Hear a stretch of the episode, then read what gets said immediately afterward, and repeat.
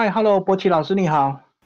哎，你好，听众大家好。我们来介绍你跟美容老师一起合写的这个水边形式。那博奇老师，一开始你个人先自我介绍一下。大家好，我是林博奇啊，我现在呢在云林科技大学担任通识中心的讲师，好啊，也是一间啊我们新港的金立方文史工作室的执行长，哦啊，在做这个啊，也在新港丰年宫。世界妈祖文献及文化研究中心啊，担任执行长。嘿，啊，今年呢，很荣幸呢，在前卫出版社的邀约之下呢，出版了一本叫《水边形事》，跟我们美容老师一起合作啊，这样出了一本《水边形事》。这样。好，那个博奇老师，你是不是也把美容老师稍微介绍一下？哦，美容老师哦，美容老师是我研究所开始，从很年轻开始就就是在。跟美容老师一起做一些研究啊，做一些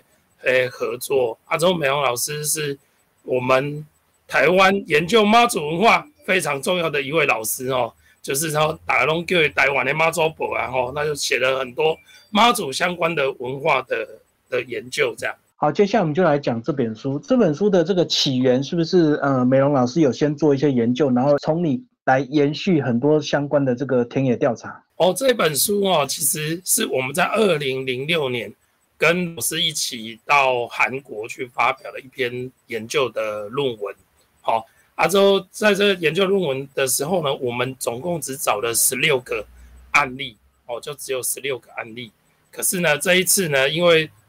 疫情三年疫情的时间呢，啊都都在家里面就开始把一些资料重新做整理啊。啊，老师就说啊，你要不要把这些继续把它整理起来，啊，我们就把它整理起来，这样，啊之后就做了一百二十个案例，啊就成了现在这本水边形式的这本书。所以就因为时间的拉长之后，你研究的案例就越来越多，收集资料越来越多。对对对对对对，就是把以前其实水边形式这个这本书，其实很早以前，其实在做填调的时候都会有做到一些相关水边形式的。的那个文化啊，可是他就是一直都不是在研究的重点里面啊，所以呢，就是都都会把它说啊，有有有有这件事情啊，有这回事这样啊，之后就把它放在那个我们的档案夹里面啊。后来为了这一次以这个为主题，就把它从每一个档案夹里面把它拉选出来啊，就会变成说哇，没想到水边文化是这么的特别这样。好，那接下来是不是就帮我们把书名介绍一下？水边形式就是在水边的一些疑点吗？对，我们这个水边形式呢，就是在水边的一些哦，所有发生过的祭祀活动跟祭祀仪式啊，都把它写在这边。啊，之后这本书呢，我们其实编排的非常的特别。我们从涌泉开始，就是说我们的泉水开始出来的时候，就开始祭拜了。一直拜到我们的海边，所以这是我们第一章的一个介绍啊。第一章呢，我们总共有做了有二十四个案例去做这样的一个介绍啊，这很特别的一个样貌啊。第二章呢，就告诉我们说，我从一月开始到十二月哦，有什么水边的祭祀活动？其实台湾从一月到十二月都有很多的祭祀活动啊，所以呢。我们呢以水边文化为主啊，把它挑出来，刚好就一月到十二月的水边祭祀活动。哦，啊，这第三篇呢，就是一些水边的的文化的部分哦，就比如说有些镇水物啊，就是说大榕树啊、石敢当啊，啊，之后一些水边的相关的形式呢，都会放在第三章里面，尤其是那种什么水边的。水难事件呐，之后漂流成神，其实在台湾全台各地哦，都有很多漂流物成神的一些故事，所以我们就会把它放在第三章里面。啊，第四章呢，我们是用在整个科仪的部分，就是说我们可能会认识到水边相关的一些神明，之后呢，水边的一些金子啊，哦，一些水边的。科仪仪式啊，哦，我们都把它放在第四章的这个里面。所以呢，我们整本书里面呢，就以这四个大方向为作为我们的主轴。好，那接下来是不是每个章节你都挑一两个故事来跟我们介绍？一开始从涌泉到海洋，那涌泉是不是以前古代人因为水比较没有像现在那么发达，所以有涌泉的地方是不是就聚集了一群人？对啊，其实一个很重要的研究方面来说的话，你可以看到我们的人的文化里面都是从水边开始。你可以看到所有的我们，像我们的黄河文明文化之后，我们的印度文明，好，它都在尼罗河，都是在河边。啊，所以涌泉开始呢，我会发现一个很特别的事情，就是说台湾有很多涌泉，可是，在涌泉这边呢，它会出现一个很好玩的事情，它会拜两种神，一种神就是土地公，就是说把它顾好这个泉水，那个。鲜美的好的这个泉水呢，能够供应给人类使用，供应给这个地区的居民使用。这第二个会祭拜的呢，在这涌泉里面，第二个会祭拜的非常的特别的是什么？观音佛祖，因为呢，观音嘛哈，啊，手提那个宝瓶，啊，涌出那个什么甘露泉水，所以你可以看得到说，很多涌泉的地方呢，就出现了观音的信仰，哦，像我们社头的。啊，那个甘泉，那个我们的甘泉寺啊，就是在我们桃园的哈，那个观音乡，那个观音的甘泉寺，它就是涌泉出来。之后像我们小琉球啊的碧云碧云寺，它下面也是涌泉。好，所以你可以看到有非常多的这种寺庙哈，其实主要的观音佛祖都会出现在涌泉这甘露泉的一个情况。啊，之后讲到古井的时候。从涌泉再来，就会出现到古井，有很多人去探这个井哦。尤其是台湾府城哦，很特别哦。在台南府城的府城外哦，有七口很旧很旧的古井，在可能在荷兰时代就有出现这样的一个古井。后来呢，这个古井呢竟然成神呢，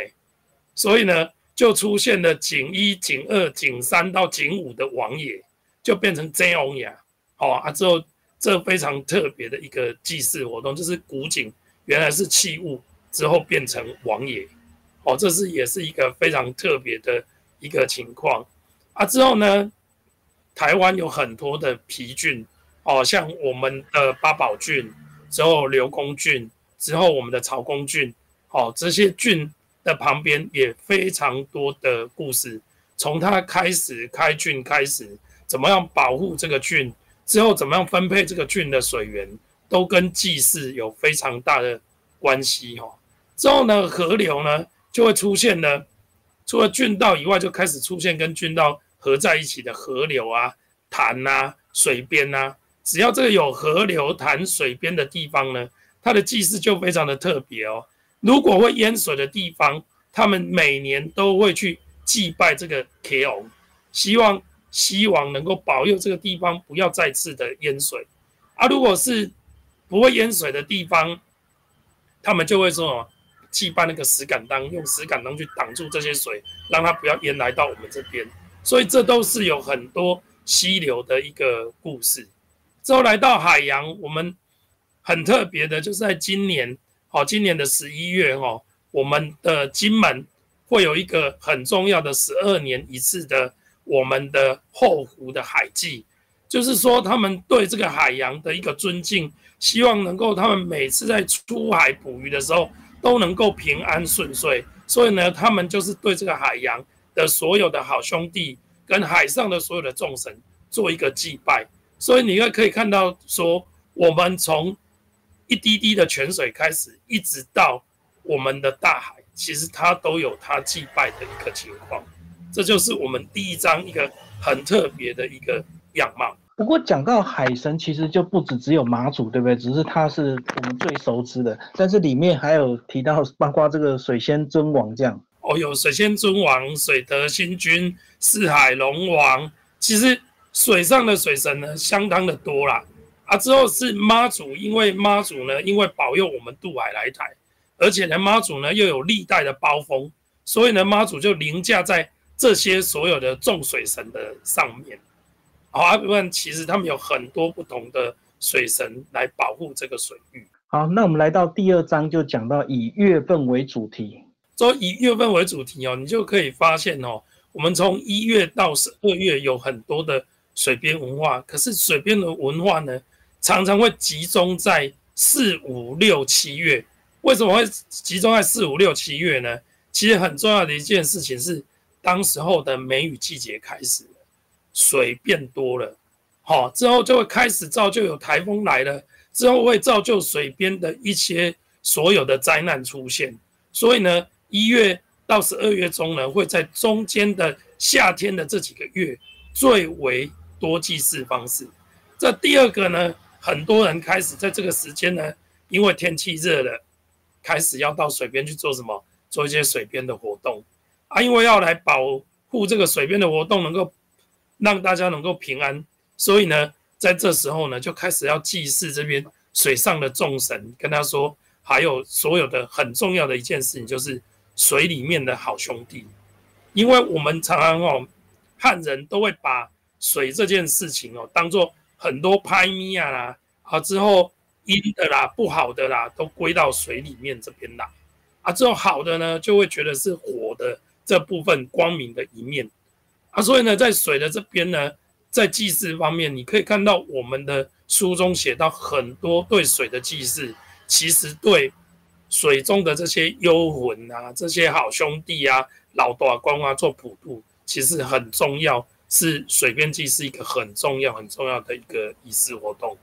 啊，再来呢。除了在这个水很重要很多的时间以外，再就会是在十一二月叫谢平安玩水服。不管是汉人，不管是闽南人，不管是客家人，他们对水的祭祀都会出现在年底，因为十月十号我们称为水仙尊王的生日，十月十五号我们称为下元节，就是我们三元天地水三观，所以下元节的。三官大帝的圣诞，哦，在这个时候呢，水的祭祀呢又开始变多了。所以呢，除了在月中的这些水以外，就是说我们年中的水的祭祀以外，就是年尾，就是对水的祭祀也特别多啊。其实呢，要特别介绍的就是说，在这个年尾的时候啊，像我们汶港地区哦，会在九月这个地方，他会去拜海神，才刚过九月初九这一天，他会。拜向海洋，就会准备一头完整的猪，向海洋的所有的好兄弟祭拜，就说给他立高伟切告，就跟我们祭拜祖先一样。因为我们知道九月初九是祭拜祖先的日子，可是呢，他们会在用九月初九这一天呢，也来祭拜海洋，在下午的一点到三点这段时间来祭拜海洋，希望海上的所有的好兄弟也能够接受到奉祀，能够保佑他们平安。所以就是把他们喂饱之后，就能够减少一些灾难，就对了。对他除了让他们吃饱以外，可以保佑他们的灾难变少以外，他们还有一个说法，就是因为他们在海里面可以帮助渔民把一些鱼赶到他们的那个网子里面，所以他们会比较容易丰收，啊，也不会说造成海难。所以呢，渔民其实对好兄弟这部分跟海上的一些众神灵。的祭拜，其实他非常的尊重。像他每一年开始船只第一次出门的时候，他们一定会向海上撒上冥纸，好给那些好兄弟使用。之后在年底的时候，像十二月的时候，像我们的东港地区，之后高雄地区的渔港，你如果去看一下，很多的渔港都在十二月的十五号这一天呢，会做一个祭祀。啊，我举例东港地区，它很好玩的一件事情是，他们的祭拜会在船上，就是把祭品放在船上，之后呢，他们的船上呢会奉祀着他们船上的神明，比如说他们的温武千岁啦，或是妈祖啦，还是他们信仰的王爷，会给他摆在那个渔船里面。所以呢，在十二月十五号，人公不会给这缸，他就会祭拜他船上的这些神，跟保护这只船的神明。所以呢，他的船的神明就会在船舱上面，就是他捕鱼的鱼舱上面祭拜，啊，之后面向船里面，之后呢，他的好兄弟同时间他也要拜好兄弟，他的好兄弟呢就在哪里？船的门口，就是上下船的门口那个地方祭祀好兄弟。所以呢，你可以翻看到说，他这艘船里面不只要祭拜神明，也要祭拜好兄弟。之后拜完之后呢，这些所有的东西呢，才有我们的所有的船员一起加平安，表示谢东这一年来受到大家的保佑。这样，所以你可以看到水边文化，其实有时候常常会看得到啊，可是我们都没有注意到这样。所以这样讲，他们在祭拜的过程，除了是希望消灾，也能够祈福，增加一些丰收，对不对？其实渔民就是鱼虾满载嘛，而且他们最特别的，你如果看到我们海边的人民哦，他们如果在满载的载，一定要加人字旁，他不只要把货载回来，鱼载回来，人也要平安的回来。所以呢，鱼黑摸载载都是要加人字边，这是。他们在海边一个很重要的一个习俗。好，那我们来到第三章，讲一些神鬼信仰跟这个水难。诶，那讲到水难，其实在北部最有名，是不是像十八王宫？对，它也是算水难，最近在要神日的哈。它也是算水难，它是飘来而建庙的哈。那飘来在这边建庙的啊，其实台湾最大的水难的故事，就是而且还成为国家级无形文化资产，就是咱考哦。云林口湖的千水站，好，它在道光年间发生了很大的海啸，之后造就了我们的哦，从四湖、口湖到东石这一带的居民，哦，很多流失了。之后在六月初八这一天呢，他们就会举行了那个砍锥针的仪式，就水葬呢，就是用一个圆筒状的啊，让它转动啊。其实这个水葬的转动，就是说。让这个在水里面的孤魂能够借由这样子的诵经之后，这样的功德，透过这个水葬，让它转世转化，从水中救度上来，我们的岸上接受我们的的信奉的奉事。所以呢，很好玩的是，我里面就有写到，就是说，哦，因在转的时候的功，哦，卡打给狼，就是脚踏那个鸡的笼子。好啊，秋花鸠长就是香蕉的梗，好，而且一定要请杀请口，就是哎上来一定要穿衣服穿裤子。他当时候我一直很奇怪，说为什么要上来一定要穿衣服穿裤子？后来我去做访问之后才会知道，说很重要一件事情就是水难的尸体，它都会被鱼虾去吃那个尸体，而且会被海浪。把那个衣服啊，你穿的衣服、裤子，把它撕破，所以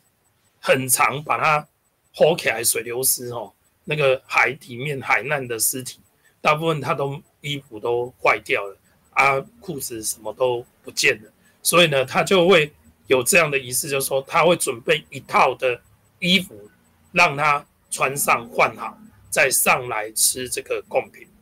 不会这种脱光光啊，或是说都没有穿这样的贡品，所以你可以看到台湾民间信仰里面，其实它非常的有爱心，非常的有那种人性化的一个情况。这是水难事件最大的一个活动，好的祭祀。啊，之后里面呢就会出现很多的，像我的里面有一张写的是镇水雾吧。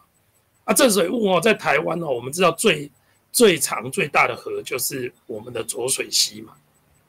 啊，浊水溪的镇水雾就很特别哦，它的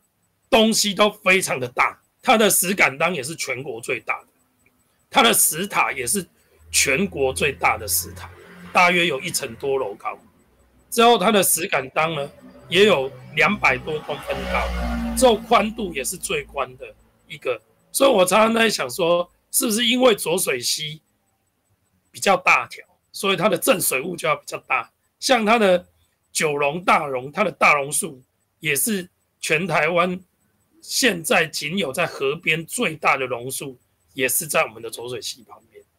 可是呢，浊水溪的文化里面呢，虽然是很大，可是丰富程度呢，没有我们的曾文溪的丰富。我们的曾文溪哦，非常的特别哦。曾文溪从溪头的山上到一直到溪尾出海的溪谷。之后，它中间呢有非常多的镇水雾，啊，它的镇水雾就非常的特别啊，它就有什么哦，像我们如果在土城路和门圣母庙那边呢，它就会有那个积水豹哈，积水豹就是说它就是鸡，就是鸡秀哦，就是我们二十八星宿里面的鸡秀哦，它是一个豹的形式，好，它就是一个豹的形式，下面就是积水豹，好啊，积水豹呢，它是用二十八星宿哦刻住那个水的意思，就这个姬绣呢，它有一个克水的效用，所以呢，他用这个东西来克水。之后呢，像我们东部地区呢，他就会认为呢，那个雷呢可以克住那个水，所以呢，很多的像我们的郑文熙哦的旁边，在我们的西港地区，它也有一个五雷镇水杯，就会用雷雷雷五个雷哦，就是就会这样五五个雷字哦，雷雷雷，好五雷的镇水杯啊来做这个镇水，所以你可以看得到说。曾文熙哦，非常的特别。它除了有这些石碑来镇水以外，它就会做一些塔。哦，它的塔呢也非常的特别。虽然没有浊水溪的塔那么的大，可是呢，它塔里面的内容物哦，你可以看到它的塔，就可以看得到我们这个塔哦，它塔非常特别哦。在塔的最高处呢，它会放一只老虎，因为虎虎生风，风生水起。他用顺的方式，用风生水起，用老虎去治这个水。之后呢，它上面有一只玄冥鸟，在老虎的下面有放了一只玄冥鸟。这个玄冥鸟呢，它是怎样？它飞过去之后呢，它跟精卫鸟一样，就是水呢就会消退啊。所以呢，它除了用虎虎生风哦吹掉这个水以外，再就是以这水玄冥鸟去镇这个水。最下面呢，就出现了一只。很重要的东西叫做蜈蚣，因为呢，我们曾文熙呢，打开龙宫以后，这青眉爪哦，青眉爪就是瞎了眼睛的蛇，啊，这个青眉爪就很容易怎样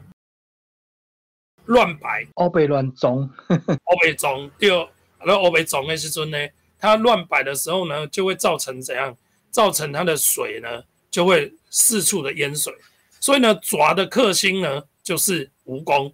所以呢，他们就会在那个塔下面放了一只蜈蚣来克制这个采眉爪。啊，之后在克制这个采眉爪的时候呢，还可以发现一件很好玩的事情，他们会开始怎样组织那个蜈蚣阵。所以呢，台南哦，台南五大乡哦，五大乡因咧挂香的时阵，绝对拢爱出牙缸，哦，都要有蜈蚣阵。啊，像那种蜈蚣阵，因为要来。克制这个曾文溪跟吉水溪这两条溪水的侧面抓，所以呢，他用蜈蚣阵来绕境的时候，这套景。所以呢，台南的五大乡哦，南营五大乡，弄会讲一个，我无牙缸的无成乡，啊，啥那无牙缸的无成乡，就是说我在绕境的时候，就是爱有这杯牙缸来克住这个曾文溪的水患。啊，所以呢，你可以看到。它丰富的程度又到什么呢？它会开始种树。我们看到的浊水溪，它指的种了一大棵，可是呢，曾文溪的树呢就会种很多哦，哦，就会用酸亚啦、芒果啦，之后呢会用榕树啦，会用各种不同的树种去种在溪的旁边。之后呢，进在溪的旁边呢，还会安放五营，请兵马去顾好这个水源。所以就会有很多的水边营啊，水边的五营啊，水边的镇水的神树、神石哦，就会放一颗石头啊，去把它放那边，所以它有加成的作用哦。它有石头又有树，所以你可以看到曾文溪非常的特别啊，它就是非常的特色。它如果往南一边，南往南一边来到高平溪，它也是很特别哦。那只要高雄旁边有一个大树，大树区大丘、大寮、大丘，之后大家都会觉得很好笑。它的地名为什么叫大树？其实它就是在高平溪的旁边。你要渡过高平溪的时候，为了要镇水，所以它种了一棵很大很大的榕树，所以引下地名的叫做大丘、大树。所以你可以看到，从水边文化也可以看到历史。哦，啊，后来这个大树不见了，它会变成什么？变成神明，就把这个树呢，原来的树呢，可能太大了，或是中间有死亡了，之后就把那个树干啊、树枝啊，把它变成神明，变成榕树尊王、龙丘尊龙、恐龙的龙、榕树尊王。阿姨的是安诺，其实它是谐音，就是情啊，榕树的意思，榕树尊王的谐音。所以呢，很多的水边，它讲的大树，大部分都会是榕树，因为它的气根可以抓住石头，防止水源在那边在那边混乱。啊，之后呢，还可以看得到很好玩的高平溪，它是两尾的鲤鱼，所以这两尾的鲤鱼呢，一公一母。当公鲤鱼在追母鲤鱼的时候，就会造就泛滥。啊，造就泛滥的时候呢，当时候我们的很重要的我们的凤山县令哦，我们曹公俊哦，曹景之后呢，他看到这个时候呢，怎么办？他就呢在我们的林园地区，在林园设立了一间佛寺哦，叫做清水岩清水岩，在新园的那一边。在高平溪的另外一边，它叫做赤山岩啊。为什么做这两件佛事呢？就是要镇住这两尾鲤鱼啊。所以青锥岩跟赤山岩就是一个青色的，一个红色的，有如阴阳两极，正在那个两座山上，就刻住到我们这一条高平溪，让它不会乱泛滥。所以你就可以看得到，说水边文化跟水边人的信仰。会相当的特别。再来呢，我们的曹公郡呢，我们曹景呢这一位县长呢，做了一个曹公俊，成为高雄很重要的郡道，从凤山这边开始，一直灌溉整个高雄大高雄地区。之后呢，他在那个分水口的地方呢，他有一个水闸门。之后那个水闸门，因为水呢，经由这个水闸门的分道呢，就产生一支很像尖尖的剑一样。我在图里面都有拍到哦，就产生一个尖尖的箭一样。之后呢，这个箭呢就射到我们屏东的新源乡。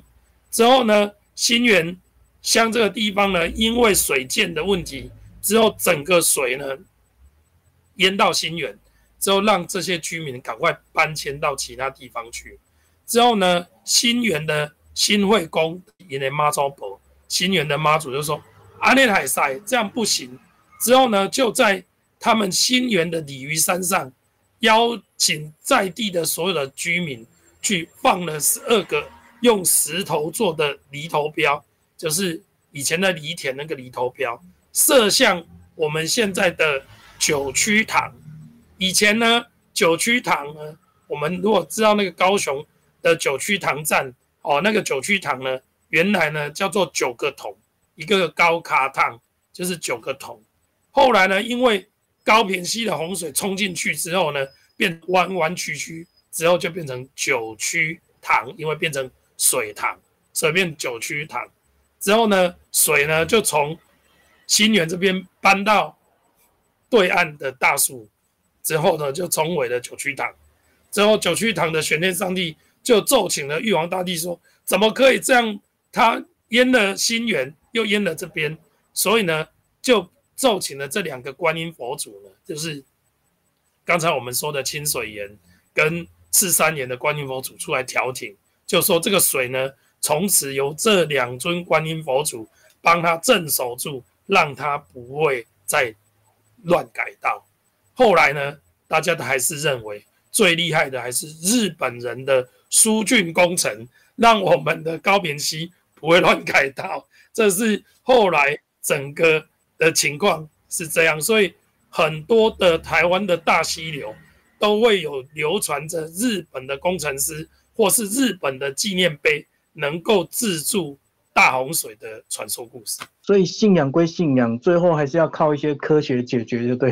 对对对对对啊！之后这些科学就会又回归到信仰里面，他们就会像日本人在曾文溪上。就做了一只曾文熙的纪念碑，在现在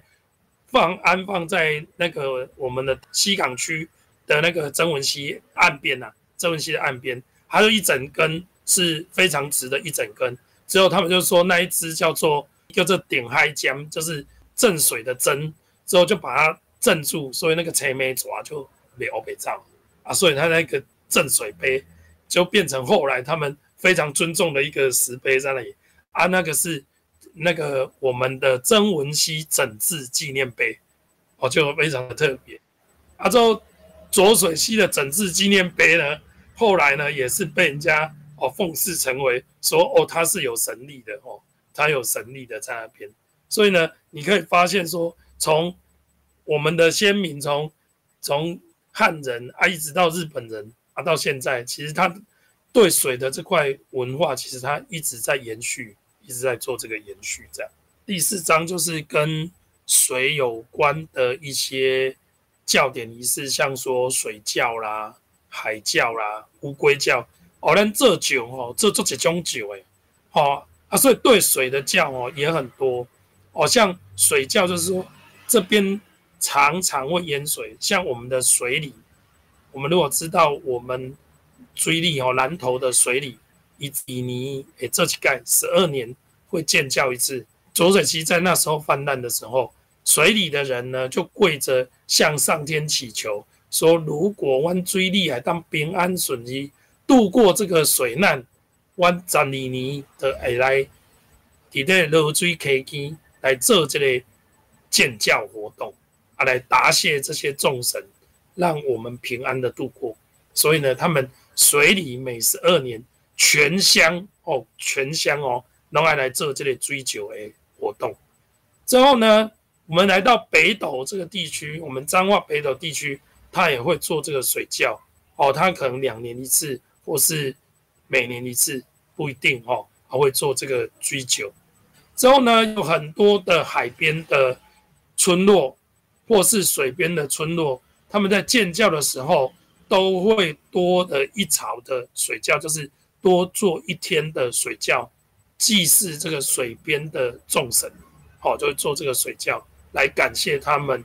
不要淹水，之后做水边的教育文化，好，就会在这边做这样的一个情况。之后呢，像我前面讲的，就是。我们金门后湖的海教哦，就在今年的十一月要登场了。他十二年会向大海的所有的好兄弟做这个海上的普渡啊。像这样的海教呢，在什么时候也出现过呢？在我们的南昆生代天府哦，他在做那个罗天大教的时候，他就邀请了所有的沿海南部沿海的竹筏船只。停靠来北门渔港之后，把它搭成一个海教的会场，之后所有的普渡品摆在船上面，向大海做这个普渡。好，所以呢，这也是非常大场的一个海教的一个形式。之后呢，最特别的就是我们九月农历九月呢，也快要到的九月二十几号的这个乌龟教，哦，乌九。就是说，在我们洗漱湾里地区，因为捕到一只很大很大的海龟，其实海边的人对海龟其实非常的尊重。捕到海龟的时候，除非你没有东西吃了，才会去吃海龟，不然一般都不会去杀或是吃海龟。对海龟是一个很保护的一个仪式。所以呢，后来因为那边的人去捕获了一只很大的海龟，把它杀死之后呢，为了要那个海龟就不平复，它的灵魂呢就去发起大洪水，要来淹没整个洗漱地区。之后为了这样子的时候呢，他们就做了一个海海龟叫叫孤球，哦，这里孤球来平息这海龟的怒气啊。所以呢，这变成我们哦台南地区呢也很重要的无形化资产。哦，每一年的那个孤球哈，嘛是一个最重要的无形化资产。啊，再来呢，我们的道坛仪式有很多跟水有关，像说封山进水，哎，红山禁水，等于讲我们不能去山上抓所有的生物，不能去海边啊去捕鱼，啊一个红山禁水，我们都要持斋戒啊来表示说对上天的最大的尊崇，在建教的时候就会做出这样的一个情况。好，所以呢，在建教的仪式里面呢，这是第一个跟水有关的一个文化。之后呢，第二个呢就会出现，他们会是什么？因为去一个涌泉的地方出最取来最干净、最原始、最初的水源，来洗净这块教育的场地。所以呢，他们就会去跟土地公、观音佛祖买水，买这个新鲜的水来洒进这块教育的土地。所以呢，很多的部分呢，这个部分在这边，再来呢，冤亲债主在仪式中间有一个解恩谢结的仪式，一来公那用一桶水之后，那桶水呢画下符令之后呢，变成。江河大海，就说我跟你们的所有的仇恨、所有的冤情，全部抛向江河大海，顺水而流，就怎样？我们的解恩谢劫，我们的所有的冤屈都没有了，我们的所有的仇恨也都没有了，全部丢到海里面去了。所以你看到水在这个仪式里面非常的重要哦，非常的重要。之后呢，在这些仪式里面，当然有他的目的地，有他的神，哦，有他的所有的神明，所以呢，里面就有什么水德星君呐，水官大帝呀，哦，之后我们的四海龙王啊，哦，这些神明啊，来保佑我们这个水域的神明。最后呢，最重要的呢，就是我们跟水的关系，其实很重要的一件事情，台湾人。为什么我在最后一章节要讲到有关水的纸钱？台湾人很喜欢补运祭改，之后呢，大部分都会跟你讲说啊，你这样，先天先天的钱不够哦，先天的钱不够，所以你这一世来你赚的钱呢都会不足，不够使用，所以呢，神明就会说啊，那你某年某月某日哦，你就去烧一些。财库之后呢，有库没有钱，康口空库不行啊，没钱。所以呢，你就会看到台湾民间信仰的库水库钱，就会有水库跟水钱。除了水库有库以外，还要有钱。之后在这里面呢，也将水呢做出一个很好的解释，就是说水能通天地。因为我们的水能蒸发成雨，所以呢，它可以补足天库的不足，所以蒸发到上天去。之后呢，它可以降到底下，变成地下水，变成涌泉。所以呢，它又可以补足你地库的不足。所以呢，我们在补运的时候，天地水三库在补运的时候，一定是水钱弄得最多。之后再问说，为什么水钱会弄得最多？有水是有财。哦，水带来钱财，所以呢，大家开始也到换钱水，哦，换钱财，所以呢，有水是有财，所以这本书呢，不止从神明，还告诉大家怎么样让你的生活里面变得比较好过，而且变得比较有钱财。好，谢谢博奇老师为我们介绍这本书《水边形式前卫出版》，谢谢。